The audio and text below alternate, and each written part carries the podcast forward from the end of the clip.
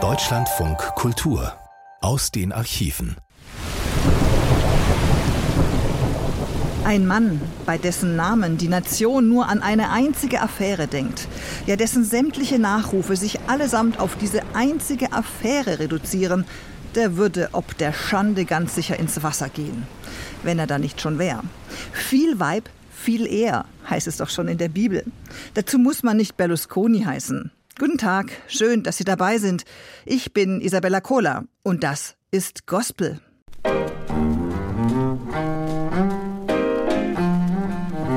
I said good morning to you. Good morning.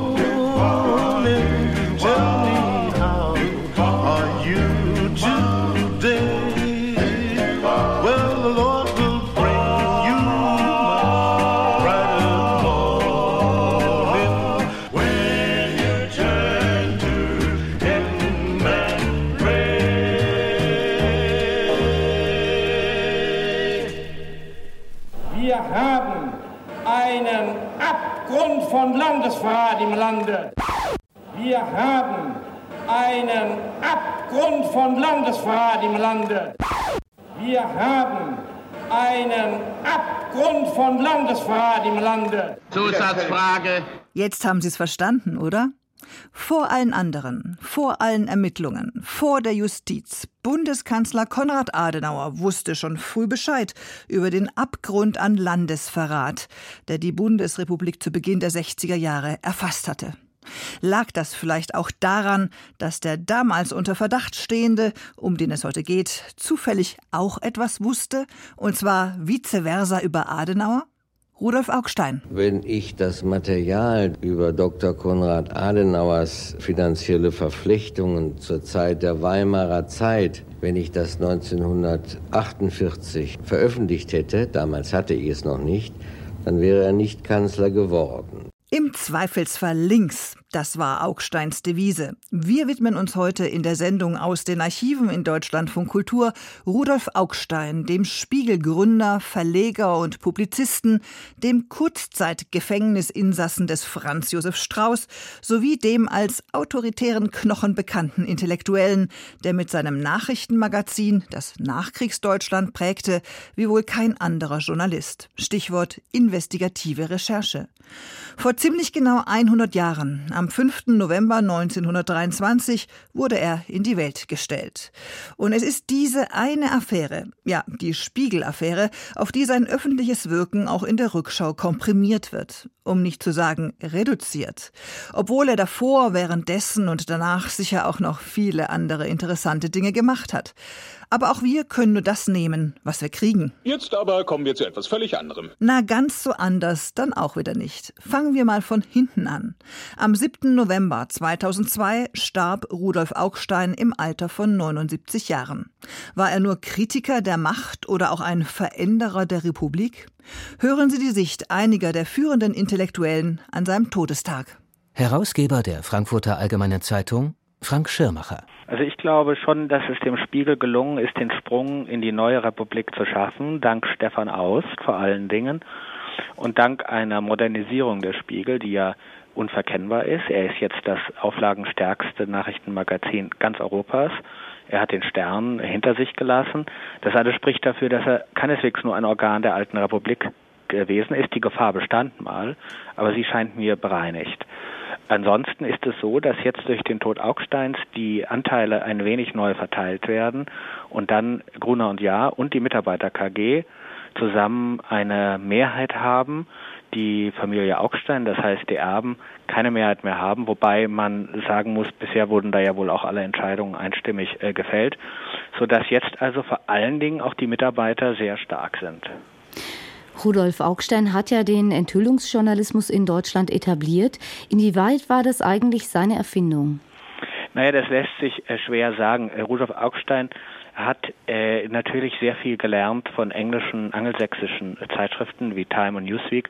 Und äh, Sie haben ja auch sozusagen wörtlich übersetzt, dieses Wort Nachrichtenmagazin stammt ja aus dem, äh, ist ja sozusagen eine Übersetzung äh, des Englischen. Und da war das schon gang und gäbe. Äh, Augstein hat das nur in einer doch sehr energischen Weise vorangetrieben indem er auch Risiken einging.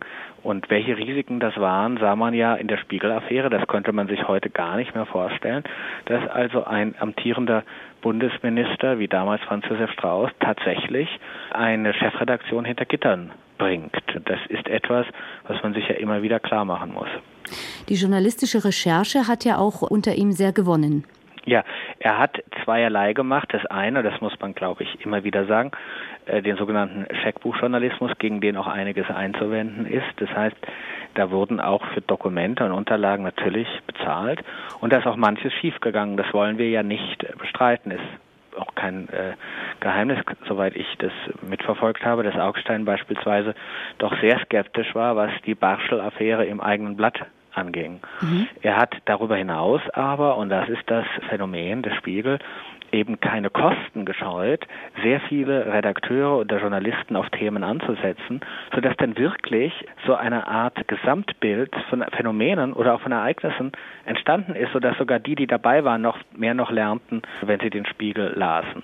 Das hatte damit zu tun, dass eben nicht wie früher ein Redakteur irgendwohin entsandt wurde, sondern zwei, drei, ja zwölf bis fünfzehn, wenn es wichtige Themen waren. Soll und darf denn ein Magazin die politischen Geschehnisse aus Ihrer Sicht nicht nur spiegeln, sondern auch auf sie Einfluss nehmen, wie das ja Augstein mit dem Spiegel getan hat? Also das Einflussnehmen war ja zuweilen unfreiwillig. Ich glaube aber schon, dass man einen großen Unterschied machen muss zwischen den 70er und frühen 80er Jahren, an die Sie jetzt denken, und der heutigen Zeit. Ich habe das damals auch nicht so bewusst erlebt, aber ich denke schon, dass äh, unter Erich Böhme, der damals Chefredakteur war, der Spiegel zuweilen auch zu weit gegangen ist. Der hat eindeutig Politik gemacht und hat dadurch auch zuweilen an Glaubwürdigkeit verloren. Davon scheint man sich jetzt doch sehr nachhaltig verabschiedet zu haben, was nichts daran ändert, dass es eine politische grundliberale oder linksliberale Grundaussage gibt. Aber ich denke schon, dass es in den hochpolitisierten 70er, 80er Jahren das zu weit ging. Um so ein Magazin wie den Spiegel zu leiten, dem wegen seiner Artikel ständig Klagen ins Haus stehen, muss man ja den Laden zusammenhalten. Man braucht eine starke Persönlichkeit. Mhm. Wie sehr war denn Augstein ein Machtmensch? Ich selber habe ja nicht im Spiegel gearbeitet. Ich kann das äh, nicht von außen so genau beurteilen. Ich weiß, dass er ein Mann war, vor dem sich die Leute fürchteten, vor dem sie Angst hatten, aber auch einer mit einem unglaublichen Charisma, mit dem jeder befreundet sein wollte. Und natürlich, je älter er wurde, desto stärker wurde auch die Autorität dieses Mannes. Was ihm gelungen ist, was nicht jedermann gelungen ist in diesem, denken Sie nur an die großen Gründerväter der Bundesrepublik wie Neckermann oder Grundig, was ihm wirklich gelungen ist, ist, dass er es geschafft hat, den Spiegel jenseits seiner Person zu stabilisieren. Das gelingt nicht jedem. In den letzten Jahren hat Augstein kaum noch Einfluss auf den Spiegel genommen. Das war die Redaktion, die Chefredaktion selber. Und das Ergebnis, wie man an den Auflagenzahlen sieht, ist ja doch ganz erstaunlich.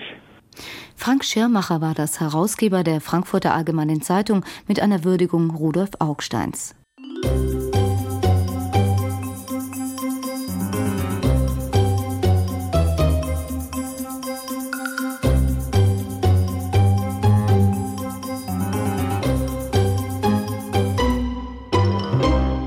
Nachdem die Nachricht vom Tode Rudolf Augsteins heute Mittag bekannt wurde, haben sich viele Politiker, Journalisten und Schriftsteller zu Wort gemeldet, um ihn und sein Lebenswerk zu würdigen. So nannte Bundespräsident Rau den Verstorbenen einen unbeugsamen Demokraten. Journalisten, wie etwa die Chefredakteure des Stern, betonten, Rudolf Augstein habe journalistische Maßstäbe gesetzt.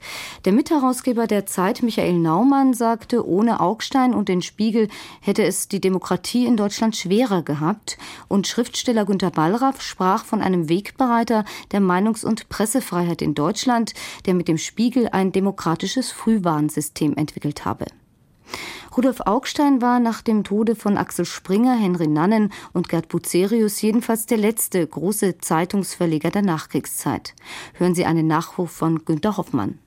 Es gibt keine Pflicht, Rudolf Augstein als Denkmal zu bewundern. Es wäre auch erlaubt, den Mann mit einigem Zynismus zu beurteilen. Mit dem Zynismus nämlich, den er nach eigenem Bekunden pflegt. Zynismus heißt für mich, die Welt so sehen, wie sie ist, und nicht so, wie sie sein will. Er ist nicht ein Lehrmeister in Zynismus, auch wenn er damit kokettiert, sondern einer in Unabhängigkeit, Kritiklust, Neugier. Er war immer ein harter Nachrichtenmagazinmann, seit er mit 23 Jahren 1947 an die Spitze des Blattes kam, und er war einer, der immer viel wissen wollte, ein reflektierender Journalist, der harte Magazinmann. In zahllosen Kolumnen hat er die Politik des Patriarchen Adenauer bekämpft, ließ sein Magazin Fäden mit Franz Josef Strauß austragen, Affären aufdecken, wollte Deutschland bis zur Obsession hinsäubern.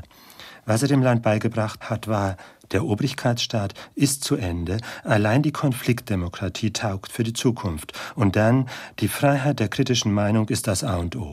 So kommt es, dass die Spiegel-Affäre des Jahres 1962 zu einem Wendepunkt für die Bundesrepublik wurde. Augstein wanderte wegen angeblichen Landesverrats für ein paar Monate ins Gefängnis. Aber der Verteidigungsminister Strauß stürzte und im Land bereitete sich ein Umbruch vor.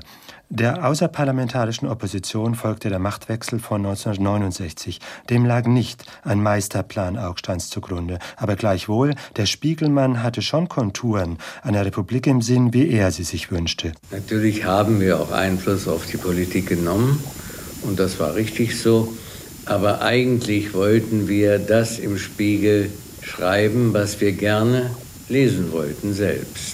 Gelegentlich konnte Augstein beinahe vulgär sein, aber wichtiger, er war ungeheuer neugierig. Von Adenauer bis Martin Heidegger, von Karl Schmidt bis Ernst Jünger, auch wenn sie durchs Dritte Reich diskreditiert waren. Er wollte alle kennenlernen. Sein Vater sei glücklicherweise Antipreuße und kein Nazi gewesen. Er selber wollte in diesen Jahren einfach davonkommen und dann sehen. Wörtlich, ich wollte da durch. Marionettenspieler bei der Hitlerjugend, Kantinenwirt im Arbeitsdienst, Schütze Arsch an der Ostfront, am Ende Leutnant. Und dann schiebt er noch den schönen Satz nach, eigentlich war ich immer Deserteur, wenn auch nicht richtig. Sein Spiegel war zunächst eine unverzichtbar kritische, dann eine etablierte Instanz, die allmählich anderen Gesetzen gehorchte, keineswegs mehr nur einem Journalisten, der als Herausgeber die Richtlinien vorgibt. Der Herausgeber bestimmt laut einer altertümlichen Gesetzeslage angeblich die geistigen und politischen Richtlinien des Blattes. Dieses ist durchaus in der Praxis nicht anzutreffen. Der Spiegel, vor allem ein Spiegel der alten Bundesrepublik, hat im wiedervereinigten Land, der national denkende Augstein sah, einen Traum erfüllt, alle Mühe, seine Rolle neu zu definieren. Augstein prägte das Blatt weniger, aber blieb. Das trug ihm die Frage ein, ob er sich für unersetzlich halte. Das sicher nicht, aber sein Erbe ist nicht bestellt, auch nicht mit dem Spiegel-Chefredakteur Stefan Aust. Gunther Hoffmann war das mit einem Nachruf auf Rudolf Augstein.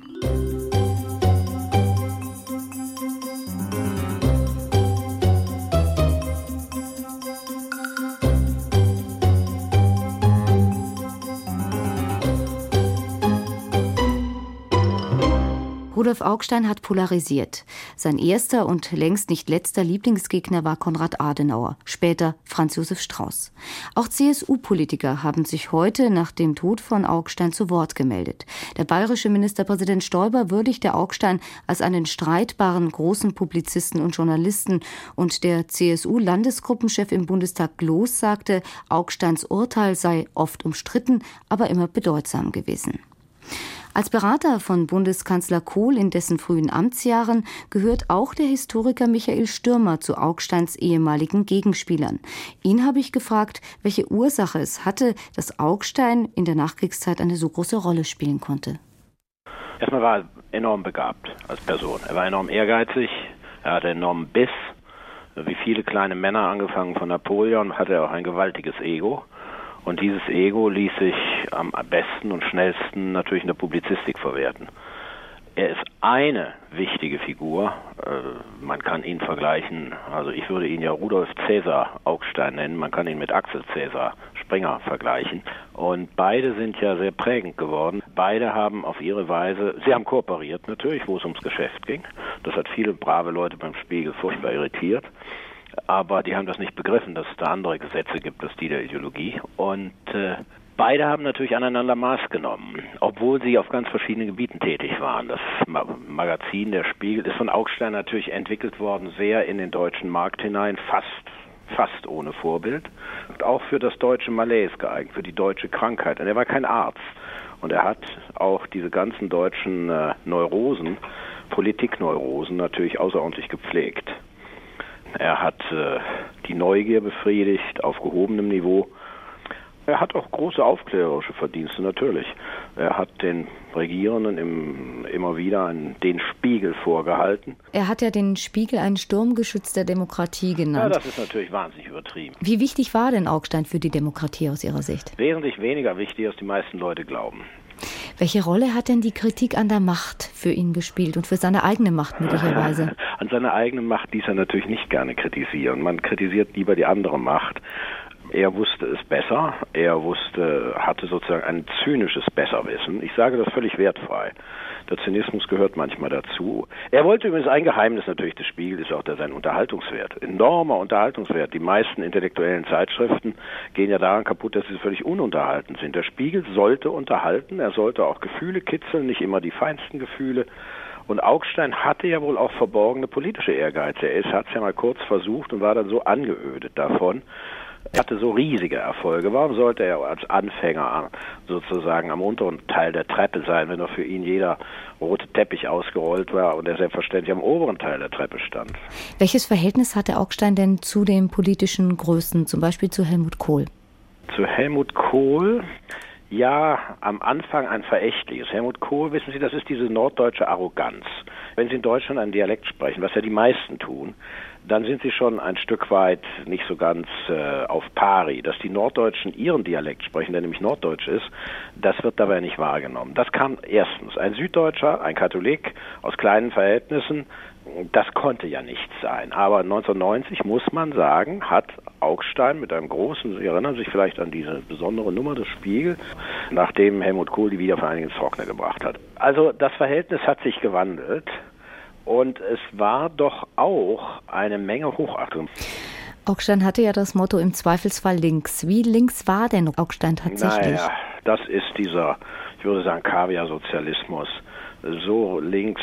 Äh, erstmal war er, ja, was ist überhaupt links? Also ein Sozialist war er ja offenkundig nicht. Er hat auch nicht, ist auch nicht im herrenen Hemd rumgegangen, sondern natürlich im Maßanzug. Er hat äh, gelebt wie ein Fürst er hat natürlich ein linkes Publikum eher als ein rechtes bedient. Äh, insofern war da sehr viel Attitüde. Und er war ein scharfer Nationalist. Wenn das links ist, fein. Lassen wir es links sein. Das war der Historiker Michael Stürmer, einer der ehemaligen Gegenspieler von Rudolf Augstein. Der Gründer des Spiegel ist heute im Alter von 79 Jahren gestorben.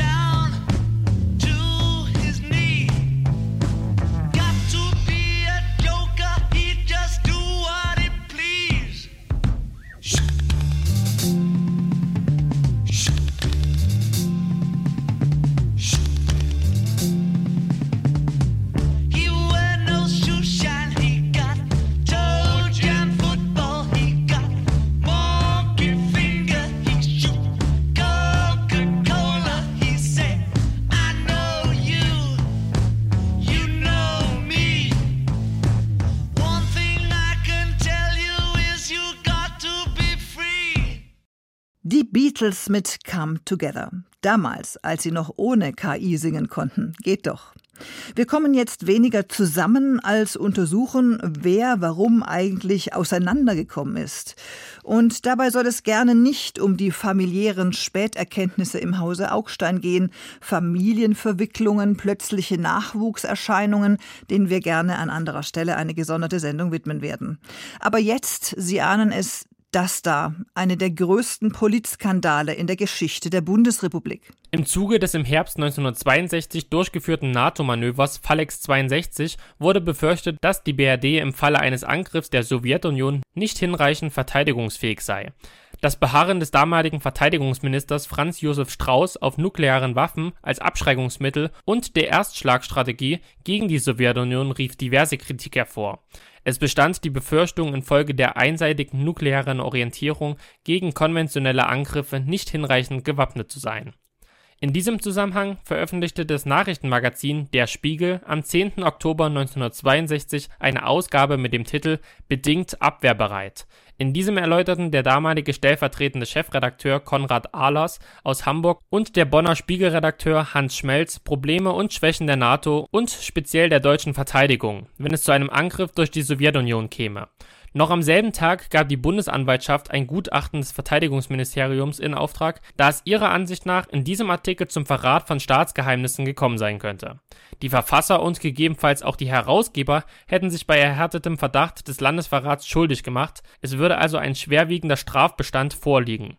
Das Gutachten des Verteidigungsministeriums bestätigte den Verdacht. Es beschuldigte die Autoren des Artikels bedingt abwehrbereit des 41-fachen Verrats von Staatsgeheimnissen.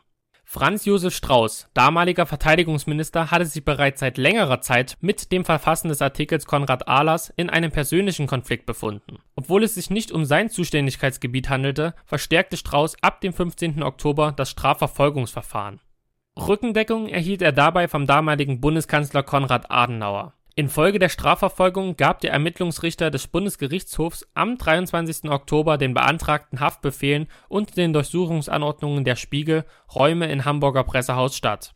Am Abend des 26. Oktobers besetzte die Polizei eben jene Räumlichkeiten des Spiegels, etwas später das Redaktionsbüro in Bonn. Zudem wurde Konrad Ahlers und seine Frau in der folgenden Nacht während ihres Urlaubs in Spanien verhaftet dieses Geschehen wurde in der Folgezeit besonders heftig kritisiert, da Strauß dafür eine direkte Kooperation mit dem damals von General Franco diktatorisch regierenden Spanien eingegangen war. Auch Rudolf Augstein, damaliger Herausgeber und Chefredakteur des Spiegels, wurde am 28. Oktober in Untersuchungshaft genommen, nachdem er sich freiwillig gestellt hatte.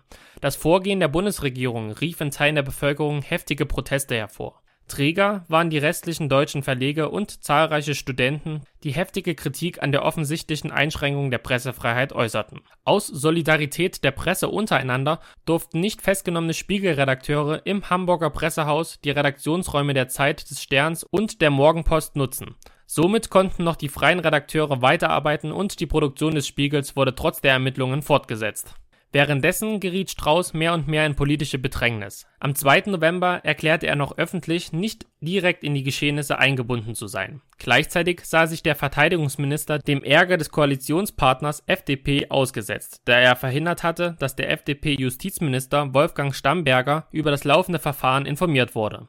Nachdem Bundeskanzler Adenauer am 7. November das Vorgehen der Bundesregierung noch vor dem Bundestag verteidigt hatte, gab Strauß zwei Tage später zu, doch direkt an der Verhaftung von Konrad Ahlers in Spanien mitgewirkt zu haben. Das Parlament fühle sich belogen und im Zuge dieses Vertrauensbruchs erklärten am 19. November alle fünf FDP-Minister geschlossen ihren Rücktritt. Die daraus resultierende Regierungskrise ließ sich nur durch den Rücktritt vom CSU-Minister Franz Josef Strauß abwenden. Am 30. November erklärte dieser letztendlich seinen freiwilligen Verzicht auf das Amt des Verteidigungsministers.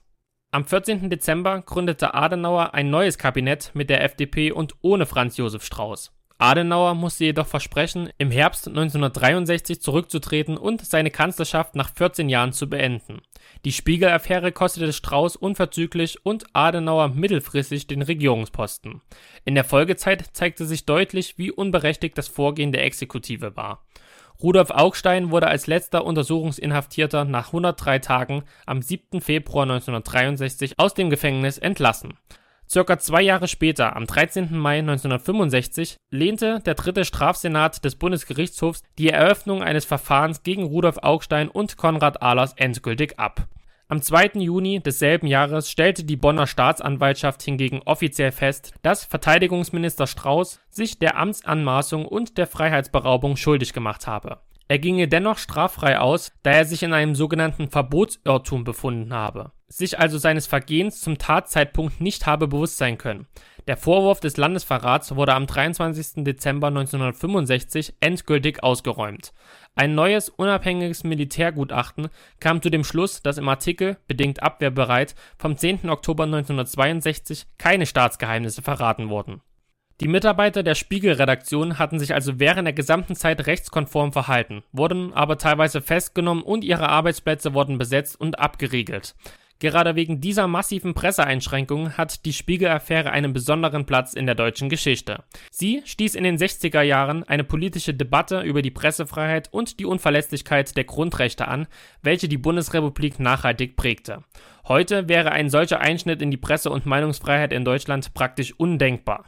Zudem war die Spiegel-Affäre ein entscheidender Initiator der außerparlamentarischen Opposition, welche die Bundesrepublik Ende der 60er Jahre stark prägte.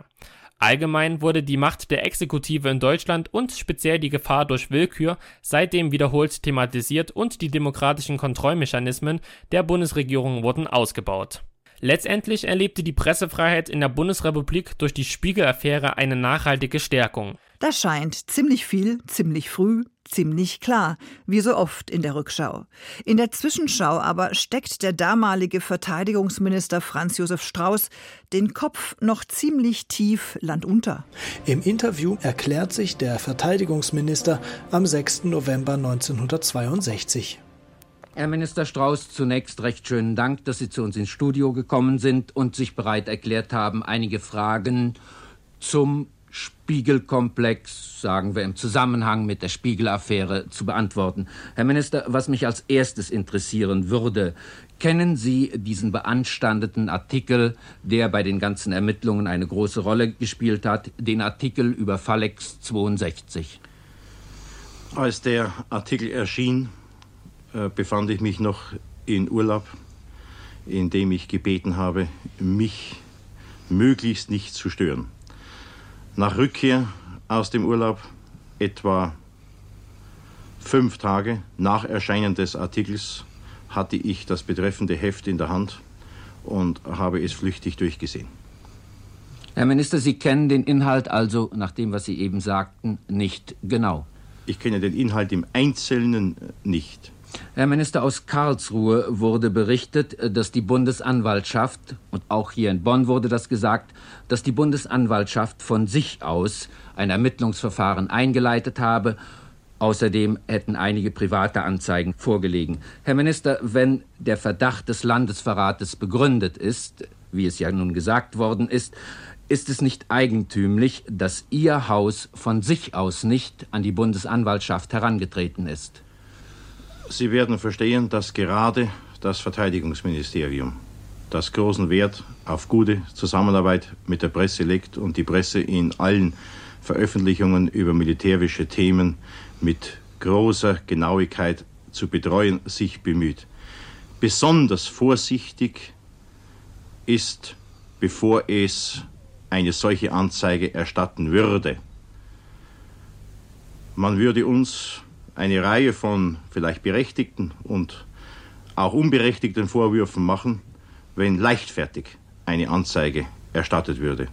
In diesem Falle ist nach meiner nachträglichen Kenntnis der Dinge der Generalbundesanwalt, der ex officio, auch ohne Anzeige oder Hinweis, Presseveröffentlichungen zu überprüfen hat, ob in ihnen ein strafrechtlicher Tatbestand verwirklicht ist, tätig geworden. Herr Minister, können die führenden Herren Ihres Hauses denn nicht viel schneller als die Mitglieder der Bundesanwaltschaft erkennen, ob bei dieser oder jener Veröffentlichung der Verdacht des Landesverrates gegeben sein könnte? Nach meiner Kenntnis der Dinge ist die Bundesanwaltschaft schon in einer Reihe von äh, Fällen, wo der Verdacht des Landesverrates bestand, äh, tätig geworden. Der Bundesanwalt prüft zunächst, ob seine Vermutung von anderen Stellen bestätigt wird und wendet sich deshalb an andere Dienststellen, Verteidigungsministerium, Innenministerium, Außenministerium und bittet um eine Stellungnahme oder um ein Gutachten. Zusatzfrage. Day after day, alone on a hill. The man with the foolish grin is keeping perfectly still. But nobody wants to know him. They can see that he's just a fool. And he never gives an answer,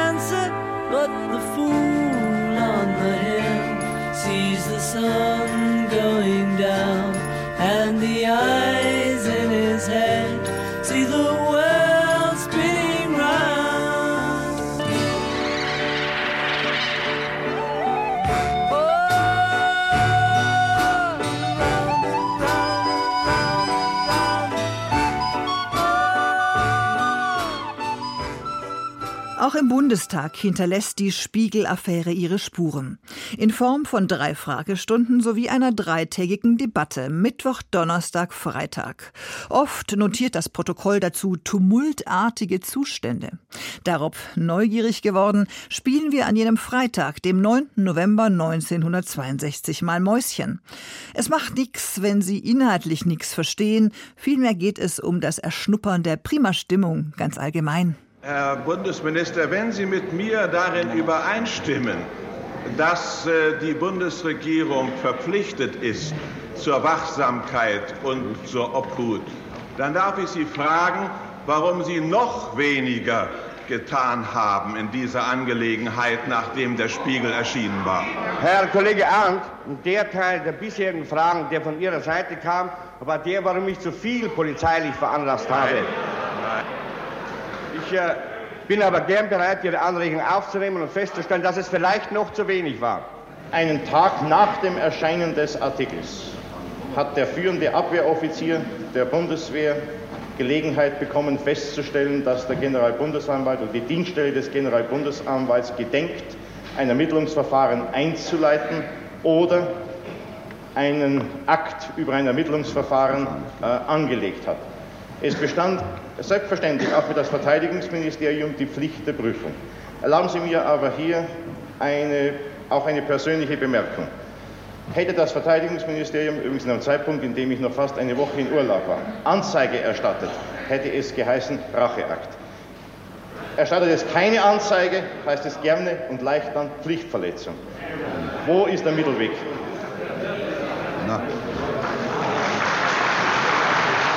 Frage 3. Eine Zusatzfrage. Innenminister Hermann Höcherl. Vielen Herren Herr Kollegen Stamberger darf ich die Frage wie folgt beantworten. Ein Beamter des Bundeskriminalamtes legte Fahnenabzüge für die Nummer 44 des Spiegels, die sich in den zu durchsuchenden Verlagsräumen befanden, in einem verschlossenen Umschlag dem Ermittlungsrichter zur Durchsicht vor. Die Durchsicht diente nicht der Prüfung, ob die neue Nummer des Spiegels erscheinen könne oder etwa ganz oder teilweise zu beschlagnahmen sei, sondern nur der Prüfung, ob in den Fahnen Beweise für, den, äh, für die dem Beschuldigten zur Last gelegten Tat enthalten seien. Zusatzfrage. Herr Bundesminister, glauben Sie denn, dass es zur Prüfung der Frage, ob sich in Fahnenabzügen Beweismittel befinden, notwendig ist, dass man die Fahnen, statt sie zu lesen, zunächst einmal äh, in Kuverts tut, versiegelt, die Siegel unterschreiben lässt vom Hauptkommissar Schütz der Sicherungsgruppe, vom Redakteur Martinsen, dass man dann sie zum Ermittlungsrichter schickt. Glauben Sie denn im Ernst, dass das wirklich geschehen sein könnte, um Beweise zu finden, obgleich man wusste, dass am nächsten Tage diese Nummer erscheinen würde. Herr Kollege Dr. Arndt, ich bin erstaunt über die Einzelheiten, über die Sie mitteilen können. Ich, äh, ich darf aber, ich darf, ich darf aber auf Ihre Frage, ich darf auf Ihre Zusatzfrage folgendes, ich weiß, ich darf, Bitte doch um Ruhe. Ich darf auf Ihre Zusatzfrage noch Folgendes antworten. Es hat sich herausgestellt, dass die Polizeibeamten, vor allem die Beamten der Sicherungsgruppe, die ein immenses Arbeitspensum zu, äh, zu bewältigen hatten, in, zu bewältigen, bitte. Ich wäre, an Ihrer Stelle nicht so unfair, wenn ich mich verspreche, darüber zu lachen. Aber wenn ich, wenn ich erst daran denke, meine Damen und Herren, wie oft Sie sich sachlich heute schon versprochen haben, ohne dass ich gelacht habe,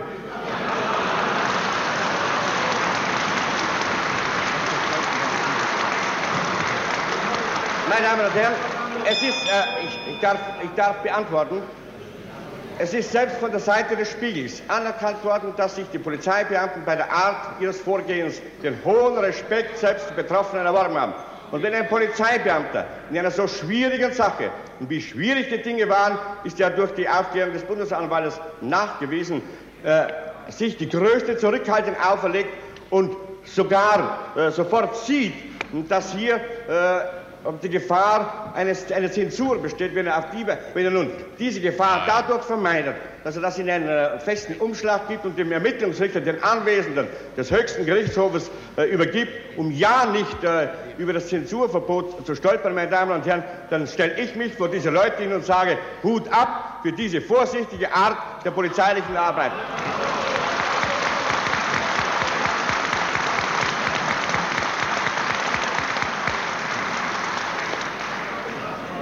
Für Herrn Kollegen Stamberger darf ich antworten. Die Durchsuchungsanordnung des Ermittlungsrichters bezog sich auch auf die Geschäftsräume des Verleges Augstein. Die Durchführung der Anordnung machte es notwendig, das zu durchsuchende Material zu sichern. Daraus ergab sich, dass die Räume und deren technische Einrichtungen wie Telefon, Fernschreiber usw. So für die Angehörigen des Verlages nur in sehr beschränktem Umfang verfügbar blieben. Es handelt sich also nicht um eine Beschlagnahme der Räume und der technischen Einrichtungen. Die Einschränkungen der Benutzung waren nur eine vorübergehende Folge der angeordneten Durchsuchung. Zusatzfrage. Ja, äh, Herr Bundesminister, bei allem Verständnis für Ihre schwierige Lage darf ich doch. Das, Nein! Darf ich doch. Das warten Sie erst mal ab, wer hier in schwieriger Lage ist. Nicht wahr?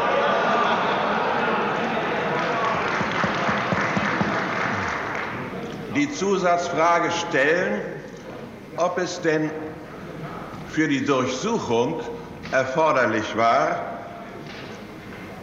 die Einrichtungen wie Telefon, Fernschreiber und die anderen Apparaturen und technischen Möglichkeiten einem Verlagsunternehmen doch mindestens rund eine ganze Woche zu entziehen. Herr Kollege Arndt, ich habe Ihnen soeben erklärt, dass der Ermittlungsrichter, wie weit der Ermittlungsrichter den Rahmen des Durchsuchungsfelds gezogen hat. Zweitens äh, möchte ich Folgendes sagen zu, dir, zu Ihrer Frage. Äh, es gibt keinen Staat in der Welt, in dem es so viele äh, Rechtsmittelmöglichkeiten und so viele Beschwerdemöglichkeiten gibt. Ich glaube, dass man die Unabhängigkeit der Rechtspflege bei einem schwebenden Verfahren am besten dadurch achtet, dass man zunächst sich den Rechtsweg erschöpfen lässt und den Abschluss der Ermittlungen abwartet. Das scheint mir das Richtige zu sein. Hände weg von der Justiz, auch mittelbar. Und abschließend noch der obligatorische Blick von der Vergangenheit in die Zukunft. Alle sind sich einig, dass Augstein sein Baby in komfortablem Zustand hinterlassen hat. Aber es gibt noch gut zu tun. Tagesschau.de zog im vergangenen Jahr aus Anlass des 75. Geburtstages des Spiegel Bilanz. Das, wofür der Spiegel stand und steht, da sind wir uns, glaube ich, ziemlich treu geblieben. Also es geht schon darum, Opposition zu sein gegenüber den Mächtigen in der Wirtschaft, in der Politik, Sachen kritisch zu hinterfragen, Missstände aufdecken vor drei Jahren sagen, was ist in eigener Sache. Reporter Klaas Relotius hat einen Teil seiner Geschichten frei erfunden. Wirtschaftlich scheint die Krise überwunden. In den vergangenen 20 Jahren brach die Auflage zwar ein, nun erholen sich die Zahlen aber wieder dank digitaler Abos. Für den Medienexperten ist die Digitalisierung des Spiegel aber nur bedingt ein Erfolg obwohl der Spiegel beispielsweise oder die Spiegelgruppe die besten Voraussetzungen für Multimedialität hat, durch das starke Nachrichtenmagazin, durch den Auftritt Spiegel Online, durch Spiegel TV, hat der Spiegel das in den vergangenen Jahren aber leider noch nicht geschafft, alle diese Elemente zusammenzuführen und ein starkes multimediales Haus zu werden. Da sind andere deutlich weiter. Der Spiegel stellt sich neu auf, langsam, aber sicher. Und Daniel Buß ist Medienjournalist unter anderem für das Medienmagazin ZAP und beobachtet die Presselandschaft entsprechend in Deutschland schon seit Jahren. Womit verdient der Spiegel eigentlich heute im 75. Jahr seines Bestehens am meisten Geld? Schon mit dem Online-Angebot oder noch mit der gedruckten Ausgabe? Naja, man muss schon sagen, dass das Gedruckte auch immer noch das Schwergewicht ist, auch äh, finanziell. Allerdings ähm, gibt es auch da Verschiebungen. Ähm, es, der Spiegel verdient immer weniger mit Anzeigen, weil das Werbegeschäft auch grundsätzlich nicht mehr so gut läuft bei äh, klassischen Zeitungen oder Zeitschriften. Es geht also immer mehr um direkte Erlöse, was wir Leserinnen und Leser bereit sind, am Ende auch zu bezahlen, ob wir Abonnements lösen. Zunehmend tatsächlich auch im Digitalen. Und da muss man sagen, dass der Spiegel ja längst ein Konzern ist mit Spiegel TV ähm, arbeitet das Haus beispielsweise auch für öffentlich-rechtliche Sender und generiert dort Umsatz. Ähm, und äh, es gibt äh, genauso gut auch noch andere Ableger, der der Spiegel hat. Der Spiegel ähm, ist noch im Kern das klassische Nachrichtenmagazin, aber es ist in den letzten Jahren und Jahrzehnten schon auch viel drumherum entstanden. Muss wie in anderen Medienhäusern auch, auch beim Spiegel gespart werden? Ja, also es wurde ein äh, Sparprogramm schon vor einigen Jahren aufgelegt. Man muss sagen, Menschen, die im Spiegel gearbeitet haben, haben berichtet, dass sie über Jahrzehnte im Prinzip nicht über Budgets äh, reden mussten. So gut lief das Geschäft. Die Mitarbeiter sind ja auch und Mitarbeiterinnen über eine Mitarbeiter-KG beteiligt, zumindest äh, viele von ihnen. Man hat also auch an den Gewinnen persönlich ähm, letztlich auch gut ähm, profitiert, aber es wurde gespart. Es wurde zum Beispiel ein großes Zukunftsprojekt äh, geschlossen, Bento, das war ein Ableger, äh, der gar nicht unter der Marke Spiegel lief, aber von äh, jungen Spiegelredakteurinnen und Redakteurinnen produziert wurde für junge Leserinnen und Leser. Das Projekt hat man tatsächlich auch in der Corona-Krise dann aufgegeben. Wie sehr haben denn die Skandale im eigenen Haus dem Spiegel geschadet? Das ist Stichwort Relotius vor allen Dingen ähm, schon ein massiver äh, Image-Schaden. Manche, die äh, den Journalismus kritisieren, man muss auch fast sagen, missbrauchen die Vokabel. Relotius Presse wird dann manchmal ähm, gerufen. Das kommt sicher aus einer sehr speziellen populistischen Ecke. Aber das klebt jetzt am Spiegel, so wie die Hitler-Tagebuch-Affäre eben am Stern ähm, klebt. Aber wir sehen ja, dass mehr Abos, äh, Print und digital zusammengenommen, inzwischen ge äh, letztlich gekauft werden vom Publikum Publikum. Äh, und das ist schon Indiz dafür, dass zumindest wirtschaftlich Relotius jetzt kein besonderer Schaden war. Stimmt denn das Image nach wie vor, dass der Spiegel immer politisch ganz links zu verorten ist? Es gibt diesen klassischen äh, Spruch aus früheren Zeiten, dass der Spiegel im Zweifel links steht. Man muss aber auch sagen, ähm, Herausgeber ähm, Augstein, Rudolf Augstein war ja zum Beispiel für die FDP einige Zeit äh, im, äh, im Bundestag und der ähm, Vorgänger von Steffen Klusmann, der Vorvorgänger Wolfgang Büchner als Chefredakteur der Spiegel, der ist jetzt gerade in der Ampel von der FDP als Mitglied des Regierungssprecherteams ähm, auch berufen worden. Ähm, und äh, ich würde schon sagen, dass es inzwischen im Spiegel auch eine doch äh, ein Meinungs Pluralismus gibt. Manche sagen auch, der Spiegel ist politisch beliebig geworden.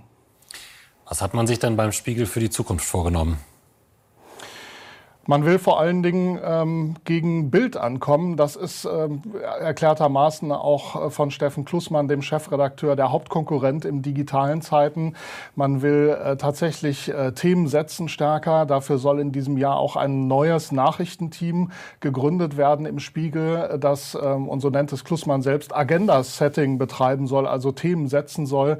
Ähm, das ist, glaube ich, die große, äh, die große Aufgabe des Spiegel in der Zukunft. Äh, und damit will man natürlich noch weiter Abonnements im Digitalen generieren, Erlöse generieren, um das wegzufangen, aufzufangen, was im gedruckten äh, schleichend verloren geht. Daniel Buß, Medienjournalist, vielen Dank für diese Information und die Einschätzung. Rudolf Augstein zum 100. Die Spiegel-Affäre und die Folgen. Das war's für heute von den Archiven. Ich bin Isabella Kohler und sag Tschüss, bis zum nächsten Mal. Da geht es um noch einen anderen Hundertjährigen. Dann aber witzig. Pasta im Gesicht, Mops im Wald. Sie ahnen es, 100 Jahre Loriot feiern wir dann. Wenn Sie heute den Eindruck hatten, Sie hätten zu wenig von Franz Josef Strauß gehört, dann will ich das so nicht stehen lassen. Hier kommt er als unser heutiger Rauschmeißer. Zusatzfrage. Wir haben keine Wunderrezepte. Wir haben keine Wunderdetektive. So ein Unions-James Bond oder ähnliches. Nein. Aber es ging an mit der, mit der, mit der Änderung des Demonstrationsrechts.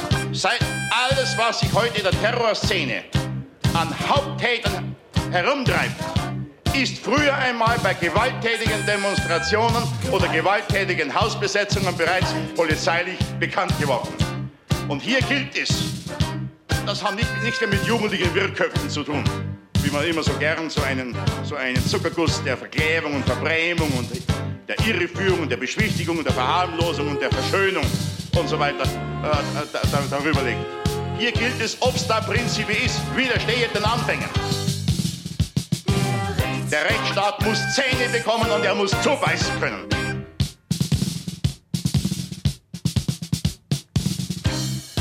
Wir kennen ja offen, dass ich die Änderung, eine Änderung des Haftrechts für dringend nötig halte. Man darf den Richter nicht ohne weiteres ermöglichen, dass bei dringendem Verbrechensverdacht, wenn derselbe eine feste Hausnummer hat und wenn es nur auf dem Zelt angebracht ist, der wieder unverzüglich in Freiheit gesetzt wird. Hier gilt es. Der Rechtsstaat muss Zähne bekommen und er muss zubeißen können.